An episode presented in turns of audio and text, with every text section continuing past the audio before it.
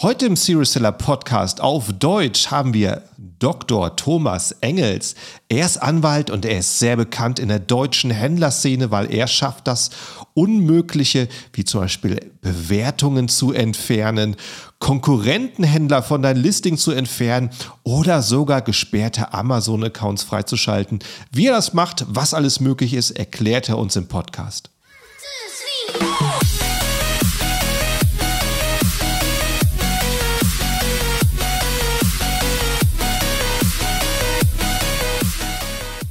Hallo zusammen und willkommen beim Serious Seller Podcast auf Deutsch, präsentiert von Helium 10. Mein Name ist Markus Mokros und das ist die Show, in dem wir alles um Amazon FBA Private Label besprechen, was uns Händler auf Deutsch gesagt ernsthafte Umsätze generiert. Daher auch der Name dieser Show Serious Seller Podcast auf Deutsch. Und hallo erstmal an alle Zuhörer und hallo an meinen Gast Thomas Engels, Dr. Thomas Engels, der Förmlichkeit halber. Wie geht's dir? So viel Zeit muss sein, jawohl. Genau, da müssen wir drauf bestehen. Wobei, es gibt eine Entscheidung, man hat keinen äh, Anspruch auf die Anrede, Herr Doktor. Von Aha. Daher, ähm, sollten wir das äh, so nehmen, wie es ist. Es, okay. war ein Titel für, es war ein Titel für die Visitenkarte und dementsprechend äh, ja, das ja. macht doch erstmal ordentlich Reputation. Macht äh, ordentlich was her, das ist definitiv so. Ja, okay, also äh, interessanter Podcast, interessanter Gast heute. Das erste Mal, dass ich hier keinen Händler habe, sondern äh, jemand, der in der Nische, aber ähm, trotzdem sehr bekannt ist. Äh, erzähl mal kurz in einer Minute, was du eigentlich so alles machst. Ja, dann fange ich doch einfach mal an mit den Antworten auf die drei meistgestellten Fragen. Äh, ja. Das ist ja, auf jeden Fall und ich weiß es nicht. Also die Frage eins ist, äh, bist du wirklich Anwalt? Jawohl. Ich bin Rechtsanwalt, Fachanwalt für IT-Recht mit eigener Kanzlei in Köln. Inzwischen im 18. Berufsjahr, man glaubt es kaum. Ähm, aber als äh, ja äh, immer schon Computerkind aufgewachsen, der dann nicht so richtig wusste, soll es irgendwas Naturwissenschaftliches werden und dann bei der Juristerei gelandet ist, sich aber dann relativ schnell diese Nische gesucht also ich habe ähm, in dem Bereich E-Commerce insgesamt tatsächlich nahezu ausschließlich meine berufliche Laufbahn bisher verbracht, kenne deswegen also auch noch die schöne Dotcom-Blase und alles das, was in dem Bereich gelaufen ist, habe jetzt so ein bisschen den Eindruck, dass es mit Amazon sehr ähnlich ist, sehr vergleichbar zu der Zeit äh, wie damals, wo jeder seinen eigenen Online-Shop brauchte und wo man auch richtig viel Geld mit dem Erstellen von AGB äh, mhm. verdienen konnte. Das, das ist jetzt die ähnliche Goldgräberstimmung, wie ich sie hier bei, bei Amazon erlaube. Äh, erlebe, sorry.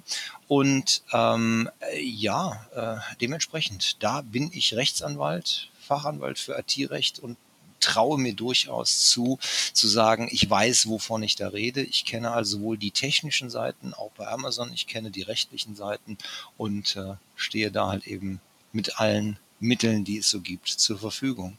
Mhm. Ähm, die zweite Frage wäre, hast du schon mal eine Abmahnung ausgesprochen? Ja klar, auf jeden Fall. Ähm, das ist immer so die große Sorge vieler Händler. Oh Gott, bekomme ich denn hier irgendwie eine Abmahnung dafür? Ähm, die Themen, die wir hier heute sicherlich besprechen werden, ist, was passiert denn, wenn jemand irgendwie eine Marke anmeldet, die zu nah an meiner dran ist? Was passiert, wenn mhm. sich jemand an mein Listing anhängt, obwohl ich das irgendwie alles gar nicht möchte? Was passiert, wenn jemand mit Angaben bei seinem Konkurrenzprodukt wirbt, das ich für nicht in Ordnung halte? Dann ist die Abmahnung durchaus ein veritables Mittel, um sich gegen solche Rechtsverstöße zur Wehr zu setzen. Und von daher, klar, ich habe schon mal eine Abmahnung ausgesprochen. Ich habe auch genügend Abmahnungen beantwortet. Ich weiß halt eben einfach, wie das Spiel so läuft. Ja, und die dritte Frage wäre, äh, wenn du nochmal von vorne anfangen könntest, würdest du wieder Anwalt werden? Ich bin mir da am Ende des Tages nicht sicher. Also ich bin Ach, relativ wirklich? überzeugt davon, dass ich das, was ich mache, vergleichsweise gut mache. Mhm. Ähm, da gibt mir, glaube ich, einfach äh, das, was man über mich so erfahren kann, recht. Viele zufriedene Mandanten. Natürlich ist auch der eine oder andere dabei, der nicht so zufrieden war. Ich kann sie nicht alle fröhlich halten. Das gehört wohl dazu. Und ich glaube, dass das, was ich hier mache, vergleichsweise gut funktioniert. Ja, ähm, aber ob das wirklich das ist, äh, was wenn ich das jetzt alles wüsste, was ich bislang so erlebt habe, nochmal machen würde, da bin ich mir am Ende des Tages dann doch nicht so richtig sicher.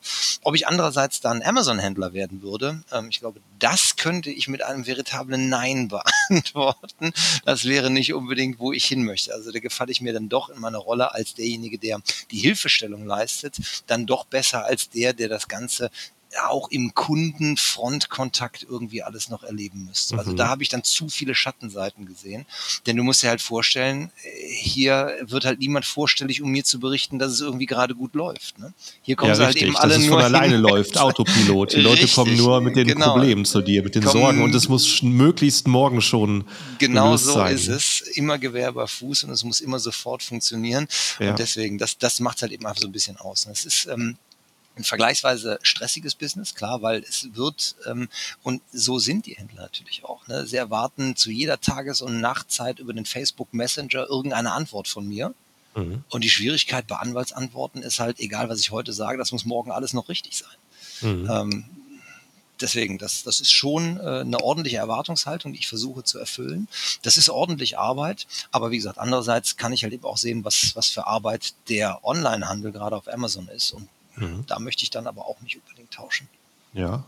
Und womit kommen Händler denn am häufigsten zu dir? Sind das Leute, die Probleme haben mit anderen Händlern auf Amazon, mit Amazon selber oder sogar mit ihren Kunden?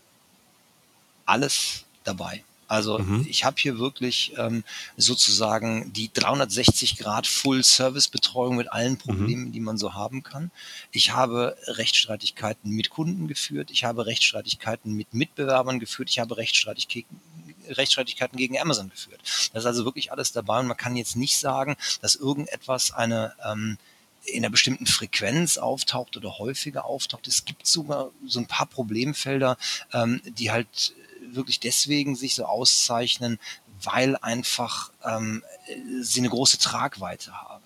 Mhm. Ähm, wenn zum Beispiel dein Artikel durch einen Mitbewerber gesperrt worden ist, wegen eines vermeintlichen Designs, wo sich rausstellt, das Produkt gab es aber schon viel früher. Ähm, das sind halt eben einfach die Geschichten, dann, dann liegt die Ware bei Amazon, das Listing ist zu und man weiß gar nicht, wie man dann einfach weitermachen soll. Mhm. Das, das sind halt eben einfach Sachen, wo richtig der Baum brennt, wo sofort was passieren muss. Ähm, Kundenbewertungen, die sind halt eben auch immer mal wieder ein Thema. Ähm, Streitigkeiten mit Amazon selbst, wenn es um Einfrieren von Guthaben geht, wenn es um irgendwelche Androhungen von Accountsperrungen geht. Ähm, auch das ist immer ein Thema. Ähm, Produktdeaktivierungen, äh, weil irgendein Algorithmus wieder gemeint hat, das gehört in eine Kategorie, in die es gar nicht reingehört. Da ist also wirklich alles, alles mit dabei.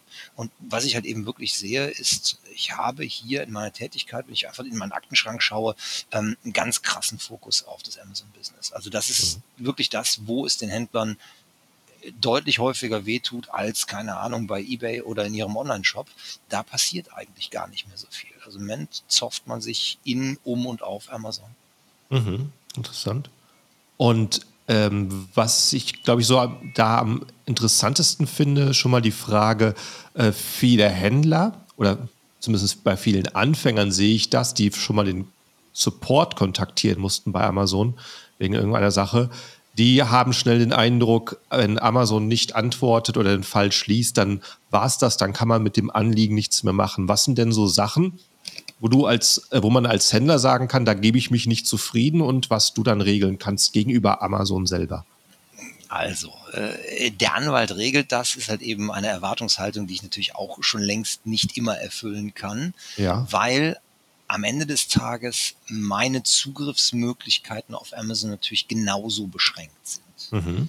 Ähm, ich erlebe vielfach auch die sehr kafkaeske Situation. Ich rede hier mit einer Maschine, ich bekomme Antworten, die mit der Sache gar nichts zu tun haben. Mhm. Das sind also Dinge, die mich halt eben auch vielfach hier immer sehr erschrecken, weil ich halt eben einfach denke, ey, wenn das immer so ist, das wäre der Grund, warum ich keinen Bock auf Amazon hätte. Weil ich halt eben Mhm. immer wieder irgendwie gegen diesen, gegen diese Maschinerie anlaufen muss, um vermeintlich völlig klare Dinge zu klären. Ähm, was aber halt eben einfach hier dann ausmacht, ist ja der eben erwähnte Doktortitel auf dem Anwaltsbriefkopf. Mhm. Dann schicke ich das an die Amazon Rechtsabteilung, die, wenn ich das richtig verstanden habe, angesiedelt ist bei einer deutschen Service-Tochterfirma des Konzerns, sitzt auch mhm. irgendwie in München, aber da scheinen die irgendwie organisiert zu sein. Von denen habe ich auch nur eine anonyme Mailadresse. Also das ist am Ende des Tages nicht viel besser, als einen Fall zu eröffnen mhm. über das Seller Central. Aber ich bekomme halt eine Antwort. In vielen Fällen bekomme ich eine Antwort, von der ich weiß, die hat halt eben kein Bot geschrieben, sondern ähm, das ist halt eben jemand, der Deutsch versteht, der was von der Juristerei irgendwie versteht und da bekomme ich dann vielfach eine Regelung hin, weil ich da den Zugang habe und zumindest die Hoffnung nicht aufgegeben habe, dass sich jemand einfach dieses Problems annimmt und selber feststellt, okay, das passt so nicht und sie greifen dann ein. Also es ist dann eher ähm, die Möglichkeit, aus dieser, aus dieser Endlosspirale einfach ausbrechen zu können, dass jemand draufschaut und dann passt es irgendwie. Ähm, Beispiele aus der jüngeren Vergangenheit, irgendwelche PPC-Werbebeschränkungen. Mhm. Weil einfach der Algorithmus gemeint hat, das ist jetzt ein Mittel zum Abnehmen. Und dafür wollen wir keine Werbung auf der Plattform. Aha. Nein, ist es nicht. Es ist ein kosmetisches Mittel gewesen. Und bloß weil da irgendwie Zellulite drin steht, heißt das nicht, dass das irgendwie ein Produkt zum Abnehmen ist. Ähm, wo man dann auch einfach, wenn, wenn, wenn man mal weiß, dass das eine ähm, IT-gestützte automatisierte Entscheidung ist, und niemand sich das Produkt angeschaut hat, sondern einfach irgendein Algorithmus gesagt hat, da geht jetzt PPC nicht mehr drauf und der Seller Support einfach gar keine faktische Möglichkeit hat, in diese Entscheidung einzugreifen, weil denen in deren Backend der Knopf dafür fehlt, mhm. dann kann ein Brief per E-Mail an die Rechtsabteilung halt eben helfen, ähm, weil dann jemand draufschaut und sagt, alles klar, mhm. das passt wirklich nicht und ich mache es wieder rückgängig. Also wirklich ja. einfach dann äh, so ein bisschen einfach die, die, die verbesserte Stellung äh, in dem System, dass ich einfach jemanden finden kann, der mir zuhört. Ja. Wenn ich jetzt zum Beispiel den, ähm, das Beispiel habe, dass ich vielleicht eine äh, Kaffeetasse verkaufe auf Amazon und mhm. am Kunde hat es bestellt und äh, Amazon packt aber was komplett anderes ein, äh, sagen wir eine Haarbürste und der Kunde gibt mir eine negative Bewertung. Wen würdest du dann versuchen zu kontaktieren, den Kunden oder Amazon selber, um die negative Entwe Bewertung zu entfernen? Also erster Schritt ist natürlich Amazon zu kontaktieren, weil mhm. Amazon es nicht so gerne sieht, dass mit Kunden direkt Kontakt aufgenommen wird. Ja. Ähm, da kann ich jeden Seller verstehen, der sagt, ich möchte alleine aufgrund ähm, eines schlechten Gefühls, weil das gegen irgendwelche Amazon-Richtlinien verstoßen könnte, äh, nicht mit dem Kunden Kontakt aufnehmen. Vor allen Dingen, wenn man dann einfach mal ähm, versucht, einem Kunden das äh, begreiflich zu machen, was der FBA-Versand ist, dass man das Paket selber gar nicht gepackt hat, sondern Amazon das war und deswegen die Bewertung äh, ungerecht sei, sagt der Kunde, ich habe aber trotzdem das Falsche bekommen. Wieso soll mhm. ich meine Bewertung ändern? Das heißt also, an der Front anzugreifen, macht aus ganz vielen unterschiedlichen Gesichtspunkten überhaupt gar keinen Sinn. Ähm, Seller Support, erster Schritt und zu sagen, es ist FBA-Versand, da kann ich überhaupt gar nichts für, nehmt das Ding bitte raus. Was gang und gäbe ist bei entsprechenden Bewertungen, die sich zumindest auf die Versandqualität beziehen. Also zu spät bekommen, beschädigt angekommen, das sind Dinge, wo ich einfach weiß, dass es funktioniert, beim Seller Support vorstellig zu werden, um solche Bewertungen entfernt zu bekommen. Und wenn das halt eben dann nicht geht, dann kann ich immer noch versuchen, die ähm, Rechtsabteilung zu kontaktieren und genau das vorzubringen und zu sagen, hört mal, ihr organisiert für mich den Versand, ich soll darunter leiden, wenn ihr das nicht vernünftig hinbekommt. Und äh, dann klappt das in vielen Fällen. Ähm, ist ein bisschen eine Unterscheidung dabei, ist es eine Händlerbewertung oder ist es eine Produktbewertung? Ähm, wobei das Falsche ist versendet worden als Produktbewertung vielleicht sogar noch einfacher rauszukriegen ist, weil es nicht mit dem Produkt selber und dessen Merkmalen, dessen Qualität zu tun hat. Da muss man einfach gucken, wie kann ich argumentativ Amazon eine Möglichkeit geben, um zu sagen, jo, stimmt, ich nehme es halt raus. Ja. Äh, ich glaube, das ist so äh, mal eine Erfahrung, die der eine oder andere wirklich schon gemacht hat, dass man sowas beim Support meldet und sagt, hier, das hat nichts mit meinem Produkt zu tun, aber man bekommt leider eine Standard-Mail wie, äh, wir schätzen die Bewertung, die Aussagen unserer Kunden und erzählen mir einfach was über die Wichtigkeit von Bewertung, bis der Fall geschlossen wird und dann mhm. ist es natürlich gut, jemanden zu haben, der danach noch was machen kann. Also äh, wie wäre es zum Beispiel aber in dem Fall, äh, wenn jetzt ein Kunde ähm, etwas schreibt, also eine Bewertung schreibt, die jetzt wirklich subjektiv ist, wo ich sehe, das ist jetzt nicht objektiv über mein Produkt, ähm, ist vielleicht, wo, wo, er vielleicht mein Produkt auch nicht wirklich verstanden hat. Und ähm, äh, was, was sind so Beispiele, wo du schon mal eine Bewertung entfernen konntest? Das sind tatsächlich Themen, wo es dann wirklich schwierig wird. Ne? Ja. Also selbst bei ähm, objektiv falschen Aussagen, also äh, Trinkflasche, ähm, Werbung mit irgendwie bestimmte Giftstoffe sind im Verschluss nicht enthalten. Und der Kunde schreibt rein, doch ist aber weiterhin krebserregend, BPA, irgendwas drin. Ähm, und ich schicke Amazon den Testbericht. Stellen die sich, und da meine ich auch äh, gegen die rechtlichen Gegebenheiten, weiterhin auf den Standpunkt, produktbezogene Bewertungen, die sich auch inhaltlich damit auseinandersetzen, mhm. sind für uns die heilige Kuh. Und da gehen mhm. wir nicht dran. Das Einzige, was ich dann tatsächlich tun kann, ist Amazon darauf hinzuweisen, hört mal, ihr stellt euch öffentlich hin und sagt, ihr macht was gegen Bewertungsmissbrauch. Ich habe hier ein möglicherweise sehr verdächtiges Verhaltensmuster. Checkt mhm. das mal bitte. Mhm. Das hat auch schon funktioniert und dann verschwinden die Dinger. Aber ja. die einzelne Bewertung, der einzelne Kunde, der sagt, ähm, möglicherweise aus Unkenntnis oder aus Unverständnis heraus, ich habe das Produkt nicht verstanden und bewerte es deswegen schlecht, das ist der Punkt, wo ich dann auch einfach sagen muss, ja, das, das gehört halt eben einfach dann dazu. Das muss Richtig. man hinnehmen und da muss genau. man einfach zehn gute sammeln, um zu schauen, dass die irgendwie die Oberhand ja. gewinnen. Ja. Und äh, spielen wir noch so ein paar Fälle mal durch. Wie, ähm, was ja auch recht häufig vorkommt, ist, dass äh, vielleicht jemand sein wirklich einzigartiges Produkt anbietet auf Amazon und dann kommt plötzlich ein ähm, Verkäufer, vielleicht aus dem asiatischen Raum, äh, aus China zum Beispiel, der einfach ein ähnliches Produkt darüber verkauft, über die gleiche Angebotsseite. Und äh, da habe ich auch schon mal gehört, dass sich da Amazon ein bisschen schwer tut und sagt, man soll es vielleicht erstmal untereinander klären. Ist das auch was, mhm. wo du schon mal tätig wirst? Absolut. Ähm, Kernthema, ähm, wo sich auch relativ viel, da kann ich vielleicht einfach zwei, drei Fälle mal schildern, wie die mhm. Gerichte inzwischen mit Amazon und den Angeboten und was man über eine Produktdetailseite machen darf, ähm, so aktuell umgehen. Ähm, dafür müssen wir aber fast dreieinhalb Schritte zurückgehen, so ganz an den Anfang. Ähm, mhm. Wenn ich als FBA-Seller starte, ich brauche als allererstes eine vernünftige Marke, ja. die ich vernünftig anmelde, die ich bei der Brand Registry hinterlege um einfach da Step 1 zu haben, um ähm, über einen ich eskalierenden Fall im Seller Central hinaus sagen zu können, jemand hängt sich dran, der kann gar nicht mein Produkt haben und deswegen lasse ich ihn von Amazon entfernen. Ähm, wenn der Fall tatsächlich passiert, ich bin mir nicht ganz sicher, ob das wirklich, also es war eine Zeit lang so, dass es ganz stark im Fokus stand, dass die chinesischen Seller sich an Angebote von deutschen Anbietern angehängt haben. Das habe ich auch sehr häufig hier mit begleitet, aber es scheint mir zumindest so im letzten Jahr irgendwie abgenommen zu haben. Mhm. Also die sind sehr stark inzwischen geworden, ihre eigenen Listings nach vorne zu bringen. Wie man die wegbekommen kann, ist nochmal ein anderes Thema, können wir uns gleich auch gerne darüber unterhalten.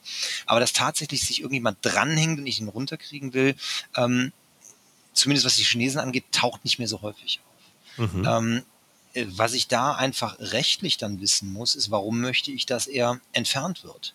Weil er nicht mein Produkt anbietet, auch wenn es möglicherweise aus der gleichen Fabrik in Fernost rausgepurzelt ist. Ich habe mhm. halt eben hier mein Markenprodukt mit meiner Marke und wenn jemand anders sein anderes, auch No-Name-Produkt darunter anbietet, ist das halt eine Markenverletzung. Der ja. Automatismus, der für Amazon dahinter steckt, ist zu sagen, wenn ich, nee, andersrum, Amazon sagt, ich muss überhaupt gar nichts auf der Plattform. Ich habe keine Prüfpflichten, das steht so im Gesetz, ich muss hier gar nichts prüfen. Wenn mich allerdings jemand darauf hinweist, dass eine Rechtsverletzung begangen wird, muss ich Schritte unternehmen, um sie zu beseitigen. Ansonsten kann ich selber in Anspruch genommen werden. Und wovor hat ein amerikanisches Unternehmen Angst? Vor der Liability.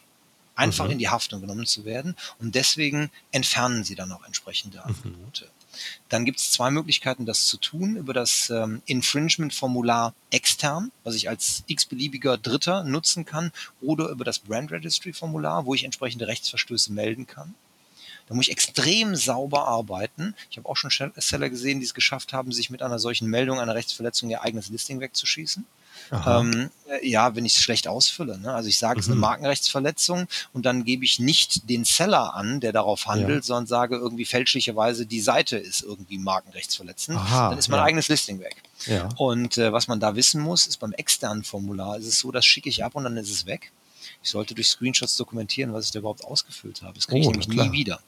Aha. Und ähm, dann kann ich halt eben versuchen, über diese Formulare den sich anhängenden Drittanbieter wegzubekommen. Mhm. Das Problem ist natürlich, dann habe ich da einen chinesischen Anbieter mit sechseinhalb Wochen Lieferzeit und Amazon verlangt von mir, dass ich die Rechtsverletzung konkret beschreibe. Wie soll ich das machen ohne Testkauf? Ich kann zwar ja, sagen, ja. der hat bestimmt nicht meine Ware, wo soll der die auch herhaben? Ja. Sagt Amazon reicht mir nicht aus. Mhm. Und dann ist die von mir auch so ausgesprochene Empfehlung, ja, dann musst du halt eben einfach Angaben machen, die vielleicht nicht so ganz der Wahrheit entsprechen. Mhm. Mach eine Testbestellung und sag drei Tage später, wäre jetzt da und es wäre nicht deine Ware. Dann ist der mhm. erstmal weg. Und dann ist es eine reine Risikoabwägung. Wie wahrscheinlich ist es erstens, dass der Chinese Originalware hat? Wo soll er die herhaben? Also grenzwertig gegen null. Und wie hoch ist die Wahrscheinlichkeit, dass der sich dann tatsächlich auch gegen diese Sperre wehrt? Mhm. Auch das grenzwertig gegen null. Von daher ja. muss ich es einfach machen, weil dann das Beschützen meines eigenen Listings hier für mich im Fokus steht und dann ist das sozusagen Best Practice, um da rauszukommen. Mhm. Dass natürlich das ähm, unzulässige Entfernen von Listings auf Amazon ähm, auch ein rechtliches Thema ist, sollten wir vielleicht gleich in einem Sonderaspekt äh, in einem eigenen Blog nochmal irgendwie behandeln, weil das auch für, für, für viele Seller ähm, ein großes Thema ist, weil sie gar nicht wissen, was sie damit eigentlich alles anrichten können. Mhm. Aber wenn es hier erstmal nur um das, das Anhängen angeht, das ist tatsächlich dann der Weg dadurch, um in Anführungszeichen die Chinesen vom eigenen Listing runterzubekommen. Ähm, ich habe mich da mit vielen Händlern auch zu ausgetauscht und die sagen auch, es macht vielleicht sogar tatsächlich mal Sinn, sich mit denen einfach in Verbindung zu setzen, anzuschreiben und zu sagen, Aha. hör mal, ähm, ne, ich möchte bitte, ja. dass du da runtergehst. Das scheinen einige auch mit Erfolg hinbekommen zu haben. Ja. Ähm, und wenn das halt eben nicht funktioniert, dann der andere beschriebene Weg ist eigentlich auch immer eine ganz gute Möglichkeit, um das hinzubekommen. Ja, ähm, Amazon sammelt ja auch ähm, noch Daten zu jedem Händler über die Aktivität ja. auf der Plattform. Das ist ja dann auch nachteilig, wenn jemand immer wieder auffällt wegen solchen mhm. Rechtsverletzungen. Der möchte ja seinen Account wahrscheinlich auch nicht verlieren. Ja, wobei da natürlich die Frage ist, was für Accounts sind das, die da in China ja. aufgemacht werden, die darüber handeln, ähm, wie werthaltig sind die überhaupt für die jeweiligen Seller? Oder werden die nicht mit irgendwelchen Klickfarmen dort eröffnet und das sind Wegwerfaccounts? Das sind Richtig, ja Dinge, die wir hier nie rausbekommen. Frage, ja. Das ja. ist natürlich dann hier äh, bei einer deutschen UG oder deutschen GmbH ganz anders. Wenn da der Schieberegler von grün auf gelb auf rot wegen der Meldung von äh, Markenrechtsverletzungen mhm. rübergeht, dann geht einem die Düse, ist doch völlig klar. Mhm. Ob die das dort genauso sehen, sehen oder ob das nicht einfach irgendein Account ist, der dann einfach verschwindet und der nächste wird eröffnet. Ich glaube, das werden wir einfach nicht rausbekommen. Ja. Ein, äh, ein, eine andere Sache, die Händler fürchten, ist natürlich, dass wegen irgendeiner, vielleicht sogar Missverständnis der Account äh, komplett mhm. gesperrt wird oder vielleicht auch wegen irgendeiner Sache, die durchaus zutrifft, aber wo der Händler sagt, das ist einfach eine zu hohe Strafe, ein zu hoher Schaden. Ähm, mhm. Kannst du da auch was machen? Also Sperrungen von Accounts ähm, ist immer ein ganz heißes Thema. Ähm, das ist was, wo ich in den allermeisten Fällen sagen muss, da kann ich ganz wenig ausrichten oder nur in ganz begrenzten Fällen. Mhm ähm, wenn es dort um, das sind so Klassiker, die ich immer mal wieder mitbekommen habe, also alles, was Verkäuferleistung ist. Ich meine, was soll ich da tun? Also wenn, ja. wenn die Rate der nicht äh, rechtzeitig ausgelieferten Bestellung zu hoch ist, beim, beim Eigenversand oder so, dann, dann kann ich dagegen einfach nichts tun. Da hilft nur Servicequalität verbessern. Mhm. Das ist das, wo Amazon einfach recht hat, mit einem entsprechenden Anspruch an die eigene Plattform. Die machen es vor mit dem FBA-Versand, wie es vernünftig funktioniert. Dann muss ich diese Qualitätskriterien halt eben einfach einhalten wenn die äh, Widerrufsquote irgendwie zu hoch wird und die Kunden mit dem Produkt nicht einverstanden sind, ist die Wahrscheinlichkeit hoch, dass vielleicht mit dem Produkt dann doch irgendwas nicht stimmt und man mhm. sich um die Produktqualität Gedanken machen sollte. Alles Dinge, bei denen ich dann halt eben nichts mehr ausrichten kann, ähm, weil das Sachen sind, die auch bei der Rechtsabteilung gar nicht richtig platziert sind, weil es wirklich keine rechtlichen Themen sind. Ähm, es gibt Auswüchse, wo ich es mal versucht habe. Ähm, der Klassiker, ähm, sie haben ein Produkt äh, gebraucht als neu verkauft und das dürfen sie nicht. Das mhm. äh, schönste Schielblüte, die ich da mal erlebt habe, das ist irgendeine eine, eine, eine Oberbettdecke gewesen. Ich glaube Lammfell. Ähm, und der Kunde hat gesagt, ich schicke es zurück im Bemerkungsfeld, ja, das kratzt. Der Algorithmus von Amazon hat daraus gemacht, sie dürfen keine verkratzten Artikel versenden. Oh. Genau. Und da, ja. da, da, steht man davor und denkt sich, es kann ja. doch echt nicht wahr sein. Ja. Ja. Ähm, aber da kommt es halt eben einfach her. Und das, das war irgendwie so ein Sonderartikel, der wirklich nur einmal widerrufen oder zurückgesendet worden ist. Und das war genau die Bemerkung, man konnte zielgerichtet sagen, ey, da hat der Algorithmus einfach mal wieder nicht richtig mhm. gelesen. Ähm, dann funktioniert es im Einzelfall mal, einen solch gesperrten Artikel wieder frei zu bekommen. Aber mhm. das sind halt eben grundsätzlich eher nicht meine Themen. Ja. Ähm, wenn es um Dinge geht, Vorwürfe wie, sie haben in das Bewertungssystem eingegriffen und das manipuliert, dann kann mhm. ich mich daran versuchen. Wenn es darum geht, ähm, Markenrechtsverletzungen, da sind halt eben einfach Dinge eskaliert. Ne? Also ich, ich bin im Bekleidungsbereich unterwegs und habe einen Artikel mit ganz vielen Varianten ja. Verschiedene Modelle, verschiedene Farben, verschiedene Größen. Und ähm, das ist halt eben einfach dann eine Markenrechtsverletzung von irgendwas, aber die taucht halt mhm. eben dann 367 Mal auf, weil ich so viele Varianten habe. Mhm. Ähm, und dadurch gerät mein Account in Gefahr. Das sind Dinge, wo ich versuchen kann, mit Amazon in der Diskussion das zu klären. Mhm. Ähm, aber mehr als das zu klären versuchen, kann ich an der Stelle nicht. Ich habe mir im Du hast vorhin äh, mal den Punkt Markenschutz auch angesprochen. Mhm. Wie ist das denn, ähm, wenn ich als Händler vielleicht andere Marken in meinem Marketing irgendwie erwähnen möchte? Wahrscheinlich nicht unbedingt direkt im Titel zu sagen, meine Shorts sind, äh, äh, sehen so aus wie die von Adidas, mhm. aber wenn ich vielleicht zum Beispiel in den Werbeanzeigen sagen möchte, ich möchte gelistet werden, falls jemand nach Adidas sucht, wo gibt es da Grenzen, was ich vielleicht äh, darf oder was ich nicht darf? Könntest du da spontan was sagen? Selbstverständlich. Markenrechtlich ja. ganz einfach erklärt. In meine Anzeigen darf ich es halt nicht reinschreiben. Ja. Ähm, möglicherweise hat der ein oder andere schon die schöne Nachricht von Amazon bekommen, dass eine Detailseite entfernt wurde ähm, und dann wird einem von Amazon erklärt, dass man passend für schreiben darf. Mhm. Und ja. dann stellt man sich halt eben einfach die Frage, was ist passend für? Ne? Also ein, äh, nehmen wir das Apple iPhone. Ähm, Lightning-Kabel, ja, ist passend für Apple. Das wird wohl so gehen. Ja. Äh, gehen wir zu Samsung, die haben eine USB-Schnittstelle standardisiert. Darf ich da sagen, passend für oder ist es dann nur noch ein stinknormales USB-Kabel? Also da kann man schon wieder in Details reingucken und sagen, ähm, ist das eine Markenverletzung, ja oder nein? Aber da erklärt einem zumindest Amazon, was sie gerne hätten und was sie gerne nicht hätten, betreffend den Inhalt von Produktdetailseiten und auch dann entsprechend den Inhalt von äh, PPC-Werbung, was ich dort mhm. schreiben darf, was ich nicht schreiben darf. Fremde Marken tendenziell raushalten, wenn nur im beschreibenden Kontext als kompatibel mit passend für. Das ist das, was dort geht. Ähm, ansonsten habe ich jetzt zwei Möglichkeiten und dann landen wir eigentlich in einem Bereich, wo rechtlich der Drops gelutscht ist, weil es ist in Bezug auf Google alles entschieden worden, was es dazu entschieden, äh, was man dazu entscheiden kann. Ähm, wenn ich bezahlte Werbung, PPC-Werbung ausspiele, darf ich die natürlich gezielt auch bei meinen Konkurrenten ausspielen. Mhm. Das ist genauso wie die Google AdWords Anzeige, wo ich auf das Keyword biete, es aber nicht in der Anzeige erscheint. Mhm. Das ist zulässig, das ist problemlos möglich. Da sagt Amazon auch überhaupt gar nichts gegen, das darf ich tun. Wo es ein dann vielleicht in der letzten Detailtiefe noch nicht geklärtes rechtliches Problem gibt, ist die Frage, darf ich es in meine Backend-Keywords reinschreiben? Ja. Da sagen die Amazon-Regularien relativ eindeutig Nein. Mhm. Dürfte ich es, wenn es die nicht gäbe, rechtlich tun? Vielleicht. Mhm. Ähm, sind die Backend-Keywords, die ich ja nicht sichtbar machen kann, weil sie ja. nicht im Quelltext auftauchen. Wobei es gab mal, ich kann sagen, dass es das immer noch gibt, einen entsprechenden Bug, wenn ich nämlich eine Artikel-Detailseite über die URL mit der ASIN aufrufe, tauchen dort bestimmte Meta-Tag-Keywords auf. Mhm. Wenn ich aber über die Suche nach einem Suchbegriff die Detailseite aufrufe, tauchen dort andere Meta-Tag-Keywords mhm. auf. Da schreiben die nämlich den Suchbegriff rein. Mhm. Und dann hätte ich möglicherweise den Fall, wo ich es dann in der Detailseite habe, ähm, müsste ich tatsächlich nochmal nachvollziehen, ob das, ja. ob das heutzutage noch so ist. Das war aber zumindest mal irgendwie der Ansatz zu sagen, naja, aber da steht es ja im Quelltext. Ja, aber nur weil in dem Fall Amazon die Detailseite so ausspielt. Aber die Backend-Keywords, anders als Metatext, die sehe ich halt nicht.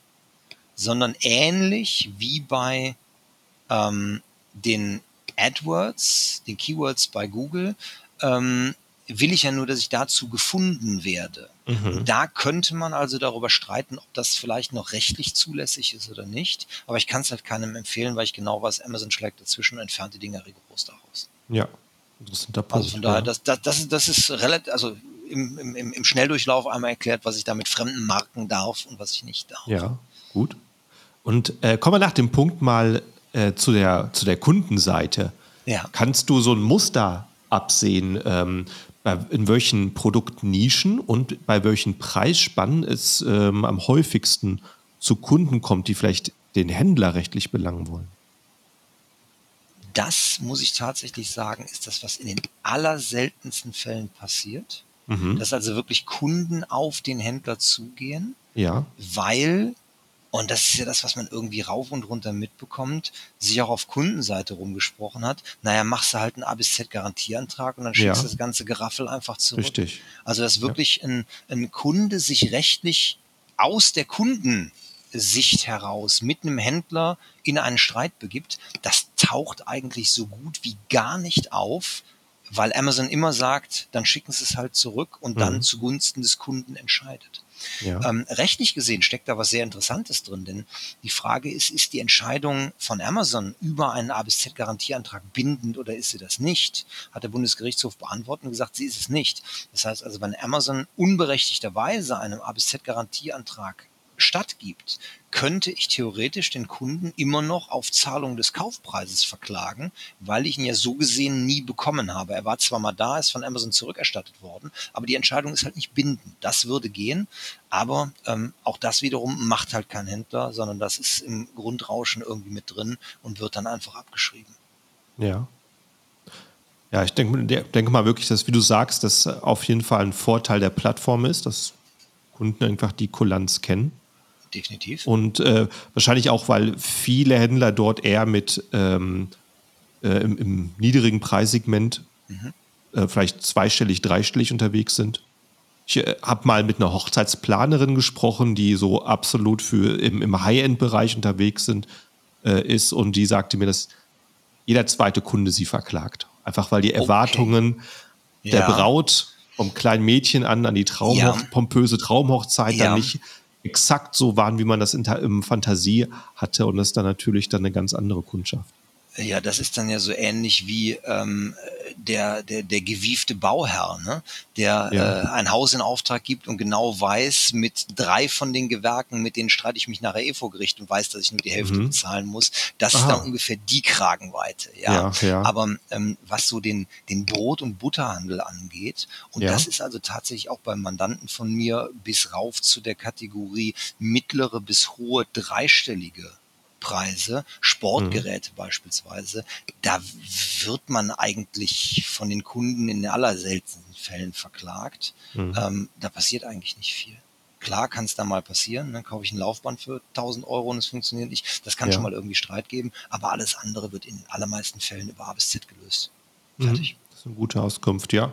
Und äh, wie ist das, wenn ich als Händler sage, ähm, ich, ha, ich ich erwarte einfach, dass ich mal in meiner Handelskarriere hier mein Problem mit Bewertungen habe, da mein Problem mit einem anderen ähm, Händler auf Amazon. Äh, übernimmt sowas eine Rechtsschutzversicherung? in den wenigsten Fällen. Also wir Aha. müssen uns ja einfach angucken, was, was haben wir tatsächlich für Themen. Und äh, ja. vielleicht packe ich da nochmal einfach zwei, drei Dinge aus, wo ich mhm. meine, dass sie wirklich aktuell brennen. Ja. Ähm, gerade bei den, bei den Private Label Händlern ausschließlich FBA gibt es halt eben einfach so ein paar Konstellationen, ähm, die wirklich ekelhaft werden können.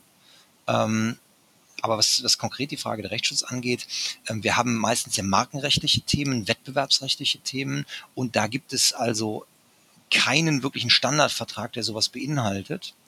Ähm, was halt eben auch damit zu tun hat, dass die Streitigkeiten natürlich relativ schnell teuer werden können. Mhm. Denn ähm, eine handfeste markenrechtliche Streitigkeit hat einen zugrunde liegenden Gegenstandswert, den Wert eines Unterlassungsanspruchs von 50.000 Euro. Die muss halt keiner bezahlen, aber das ist die Berechnungsgrundlage für Anwalts- und Gerichtskosten. Und dann kann so ein Streit erster Instanz gerne schon mal irgendwie 10k kosten. Mhm. Und wenn ich da bei der Rechtsschutzversicherung einmal vorstellig werde, sagen die danach, alles klar, hier ist die Kündigung. Ähm, das heißt also, da habe ich keinen wirklich belastbaren Partner der sowas mhm. damit abdecken würde. Mhm. Das ist halt eben einfach das Hauptproblem dabei. Also muss ich es halt selber tragen. Ähm, fällt mir auch spontan niemand ein, wo ich sagen würde, ist in Verträgen mit drin oder hat schon häufiger funktioniert. Manchmal versuchen es Mandanten von mir, da eine Deckungszusage zu bekommen. Manchmal klappt es.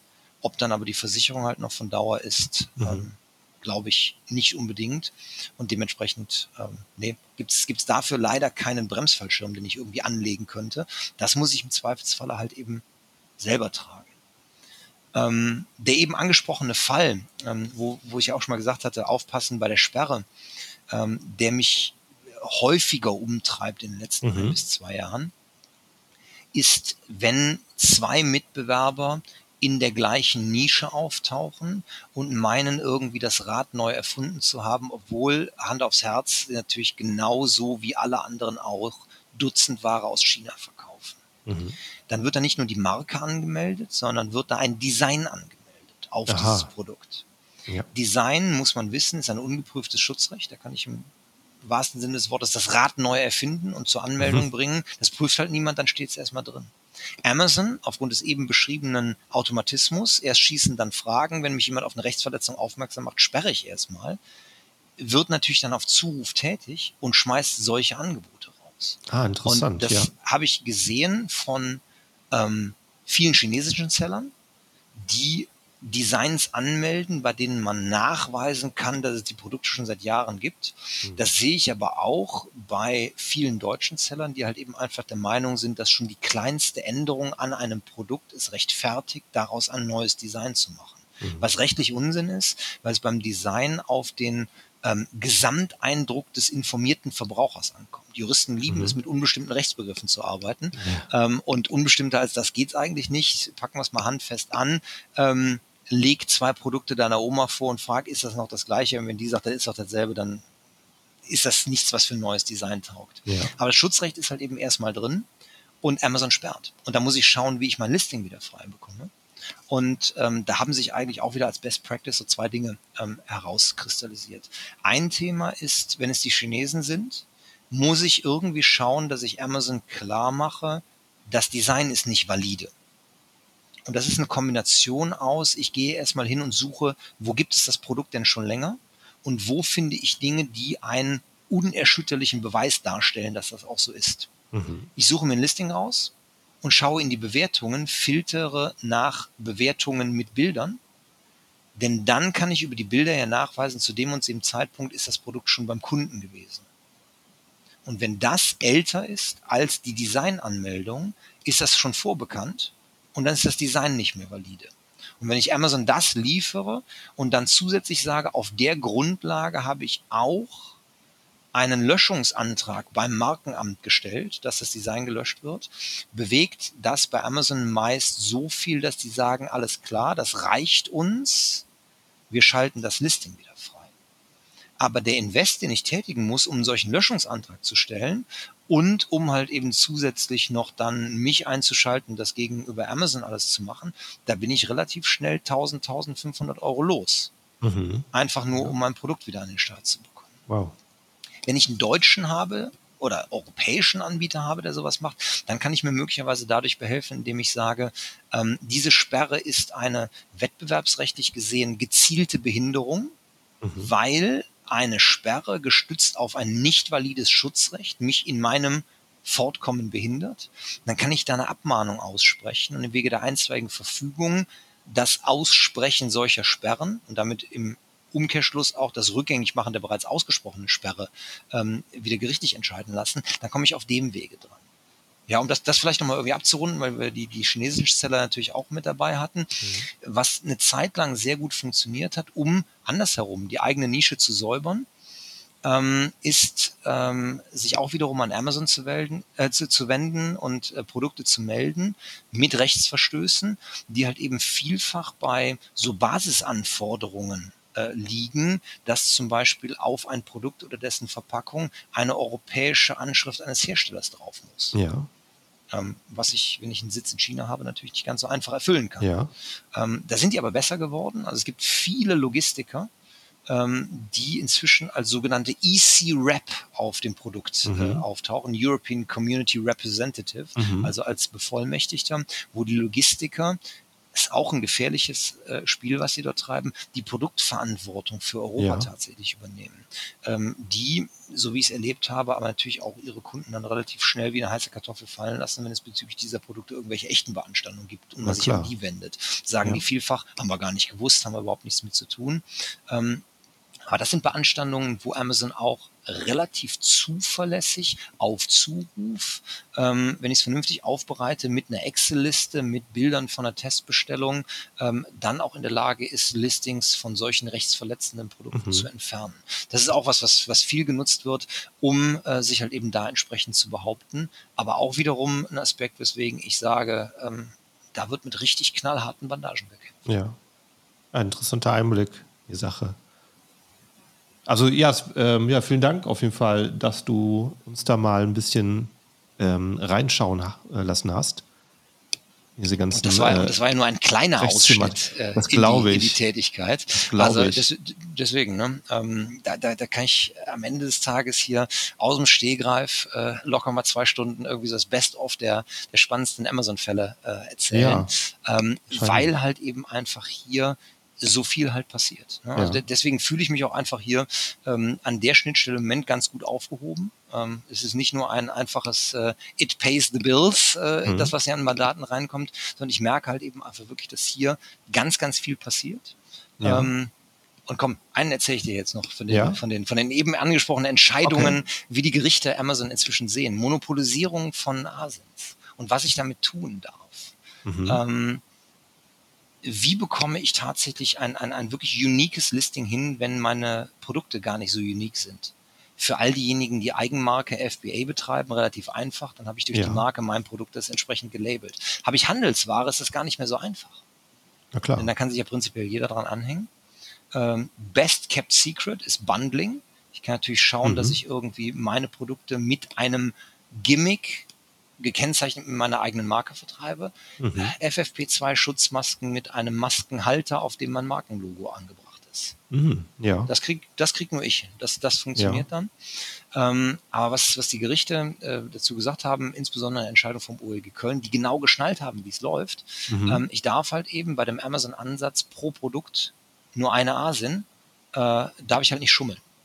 Ähm, die Entscheidung läuft unter dem schönen Titel, der relativ selbsterklärend ist, American Food and Drinks, äh, wo jemand ähm, Getränke, Süßwaren aus den USA importiert hat. Und es ist halt eben erkennbar eine Fanta-Sorte, die es hier nicht gibt, aber es bleibt halt eine Fanta-Sorte. Ja. Dieses Listing kann ich nicht so, also ich kann es so machen, ja, ich kann meine eigene Marke in dieses Listing schreiben und mit der Marke dann die Asien anlegen. Ich darf aber dann nicht mit meiner Marke versuchen, andere aus diesem Listing rauszuhalten. Mhm. OLG Köln sagt, das ist rechtsmissbräuchlich, weil die Marke nur dafür in Stellung zu bringen, um diese Asien zu monopolisieren, das funktioniert halt eben einfach nicht. OLG Aha, der Anbieter ja. sein, sein Getränkeset, sein Lebensmittelset sozusagen zusammengestellt angeboten Ganz, versucht nicht, unter nicht seiner mal, Marke zu verkaufen.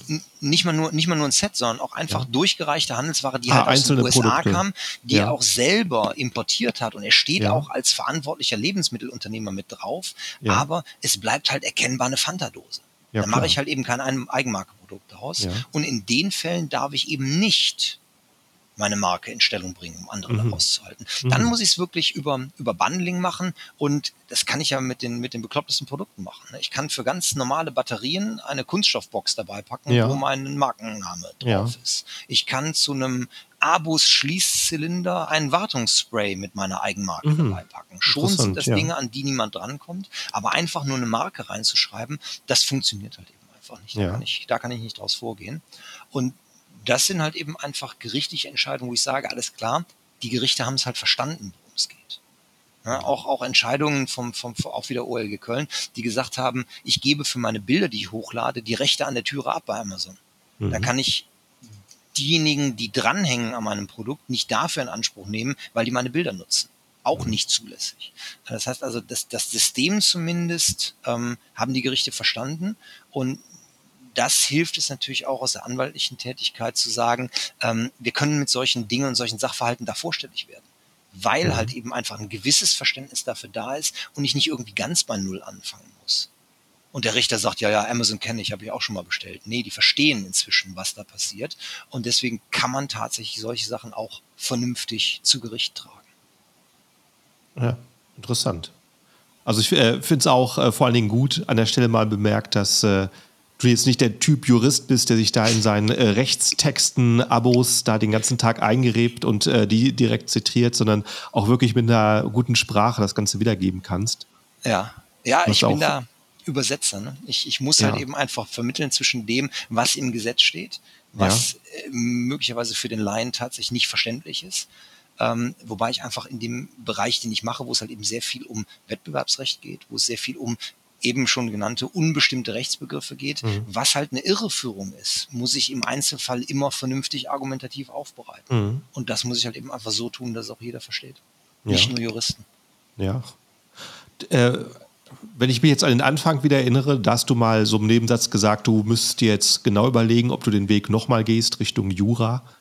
Ja. Und äh, also gibt es nicht nur die eine Interesse bei dir äh, in deinem Leben, was Paragraphen angeht, sondern es noch andere so ist Dinge, das, genau. Guckst. Ich habe also auf dein die, Facebook geguckt, muss ich sagen. Ja. ja. da, da, bist du fleißig am Autos restaurieren. Ja? So ist es, genau. Also, also meine Vita lässt nicht unbedingt die eines Anwaltes äh, ja. vermuten. Also da ist äh, ja in der Tat aktuell, was heißt aktuell schon seit, seit, seit langen Jahren, fast schon seit doch seit 15 Jahren, irgendwie ein sehr ungesundes US-Car-Hobby äh, mhm. dabei. Ähm, da ist äh, auch sehr viel an äh, obskurer Musik dabei, die ich mhm. höre. Also ich äh, habe auch schon Punkkonzerte in besetzten Häusern erlebt, äh, mhm. wo ich cool, glaube ja. ich äh, bei den Anwälten, die das hier sonst so betreiben, eher dann äh, der Außenseiter wäre. Dass ähm, du dich aber, aber umgezogen da war ich dann nicht, Gericht hin. war ich nicht in Robo unterwegs. Ne? Ja, das war auch vor Abschluss des Studiums, Aha. das muss ich tatsächlich sagen. Aber die, die, die, die Richtung ist halt eben irgendwo dabei gewesen. Ja, mhm. und die US-Cars, das ist so irgendwie ein, ein, ein äh, Hobby von mir, äh, das irgendwie um sich greift. Also inzwischen mhm. habe ich Platzprobleme und weiß gar nicht, wo ich die ah, Karren wirklich? alle irgendwie stapeln soll. Wie viel, wie viel Aber, sind es denn? Hast du Überblick? Äh, ich glaube, aktuell sind es fünf. Mhm. Ähm, angefangen hat es, äh, ja, da musste irgendwie der Ford Mustang her. Das mhm. war so irgendwie der Traum. Ähm, den habe ich mir dann irgendwann erfüllt.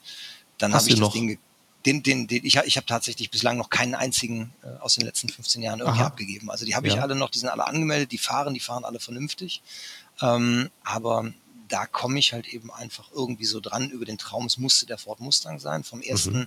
gesparten Geld, ja irgendwie so drittes, drittes, viertes Berufsjahr, mhm. hat es dann gereicht. Und dann habe ich die ersten zwei, drei Werkstattrechnungen bekommen und habe mir gedacht, verdammt, das muss irgendwie auch anders gehen. Und ich mhm. habe eine gewisse kindliche Prägung über meinen äh, Opa mütterlicherseits, der war Maschinen Maschinenbauingenieur. Aha. Und ähm, dessen, äh, inzwischen verstorben, dessen, dessen, dessen Werkstattausstattung äh, aus dem Keller habe ich bei mir inzwischen in meiner Schrauberhalle stehen. Ja, ja da gibt's eine, gibt's eine sehr schöne Geschichte zu, ähm, ähnlich wie, ich weiß nicht, ob du den Film kennst, äh, Clint Eastwood in Gran Torino, wo ja, er auch irgendwie den alten Grandler gibt und äh, dann irgendwie von seinen Kindern dieses Telefon mit den großen Tasten geschenkt bekommt. Aha weil er als Senior nicht mehr so gut schauen ja, kann und deswegen ja. die Tasten besser bedienen Aha. kann und das dann irgendwie entnervt zur Seite äh, wirft. Und es hat, da war mein, mein Opa gerade pensioniert, äh, dann bei meiner Mutter und ihrem Zwillingsbruder so den, den, den Wunsch gegeben, na, der muss mal aus seinem Werkkeller raus, das ist so mhm. ungesund, mhm. wir schenken dem ein Fahrrad zum Geburtstag. Mhm. Das gab einen Stress was der mit dem scheiß Fahrrad soll und ja. das würde er alles gar nicht wollen. Dann haben sie das Fahrrad umgetauscht, dann hat er ein Geld geschenkt bekommen und hat sich davon eine Tischbohrmaschine gekauft. Aha, cool. Ja. Die steht heute in meiner Werkstatt und ja. immer, wenn ich da dran stehe und irgendwas gerade bohren muss, denke ich mir, danke Opa, dass das kein Schön. Fahrrad geworden ist. Ja. Und so komme ich halt eben irgendwie an eine gewisse handwerkliche Seite da auch dran, macht Riesenspaß. Ähm, und dabei kann ich halt eben auch dann mal meine Rechtsfälle Rechtsfälle sein lassen und schalte mhm. dabei tatsächlich ab. Also Schön. den Ausgleich brauche ich einfach und ähm, es macht riesen Laune und wenn man halt eben dann einen V8-Motor einmal auseinander und wieder zusammengebaut hat und der läuft dann auch noch, ja. ähm, da ist das eine gewisse Bestätigung, die man irgendwie dadurch bekommt, wo man dann halt eben einfach sieht, ähm, ich kann nicht nur Papier schmutzig machen, sondern ich kann halt eben auch irgendwas anderes. Und das, das, das ist so der Ausgleich, den ich da irgendwie bei habe. Schön, ja. Und äh, ähm, was ist das aktuellste Projekt, wo du dran schraubst? Das aktuelle Projekt ist mir irgendwie sozusagen zugelaufen. Ein 1964er Ford Falcon. Ähm, äh, V8 Motor. Äh, das war der den es knapp vor den Mustang gab, das in der ähnlichen knapp, Größe, oder? Richtig, genau, das ist der Vorläufer vom Mustang, mhm. ähm, den sie dann eigentlich nur von der Optik her außenrum ein bisschen abgeändert haben. Mhm. Ich muss tatsächlich sagen, den Falcon finde ich äh, irgendwie etwas schöner.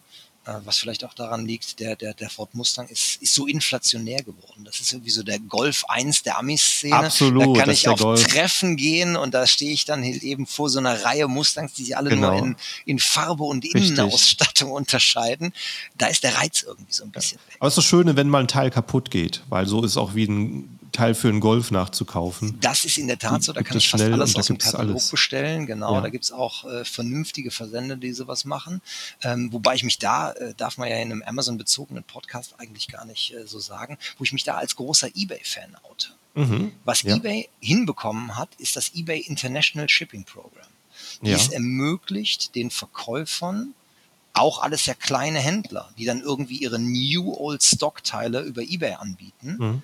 ähm, dann aber das Ganze, und da, da funktioniert halt eben einfach Logistik. Die schicken das über eine, eine kodierte Adresse an ein mhm. Logistikzentrum in Bowling Green, Kentucky.